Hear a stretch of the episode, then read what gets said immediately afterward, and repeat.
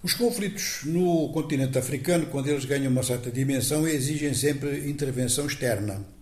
Durante muito tempo eram intervenções com forças armadas regulares, portanto, de, de países internacionalmente reconhecidos. E isto de forma até aberta. Por exemplo, intervenções da França no Gabão, na Costa de Marfim, intervenções britânicas na Serra Leoa eh, intervenções sul-africanas em vários pontos da África Austral no tempo do, do, apartheid e, em certos casos mesmo, intervenções do Egito, por exemplo, em países como a Líbia, no começo, da, ou num certo momento da Guerra da Líbia.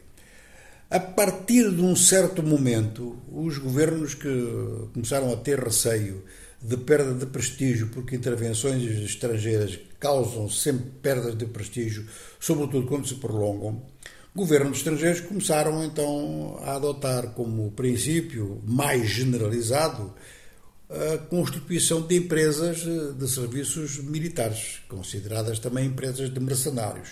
Não que isso já não existisse antes, por exemplo, os sul-africanos tinham uma empresa muito, não sei se ainda existe, mas era uma empresa muito forte que prestou serviços na Serra Leoa, que prestou serviços em Angola e, e prestou serviços na, na, na República Centro-Africana.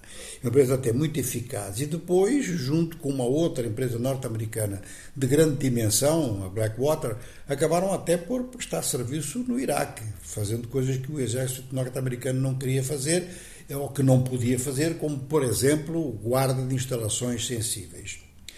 Dito isto, mais recentemente as coisas ganharam outra dimensão com então esse exército privado ou essa empresa militar ou esse regrupamento de mercenários, como lhe quiserem chamar, Wagner da, da, da Rússia. Aliás, hoje até há uma notícia assim muito espetacular que ninguém esperava, é que o chefe da Wagner tem encontro, ou já teve, não sei, com Vladimir Putin.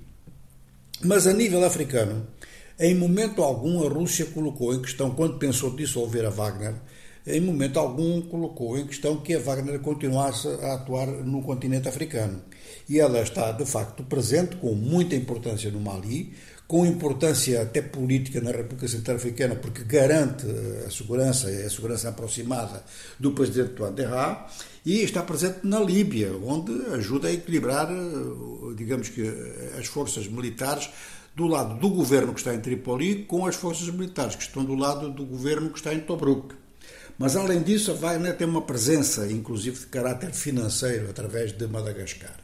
Ora, não é caso único, porque há uma empresa eh, de serviços militares muito mais discreta, com muito menos efetivos do que a Wagner, sediada na Suíça, que é a Cogintá, que ultimamente tem sido muito falada na, na, nos chamados jornais do, da informação confidencial. Enfim, o nome de confidencial é para colocar entre aspas, porque tal e coisas toda a gente sabe e quando são publicadas àquele nível deixam de ser confidenciais.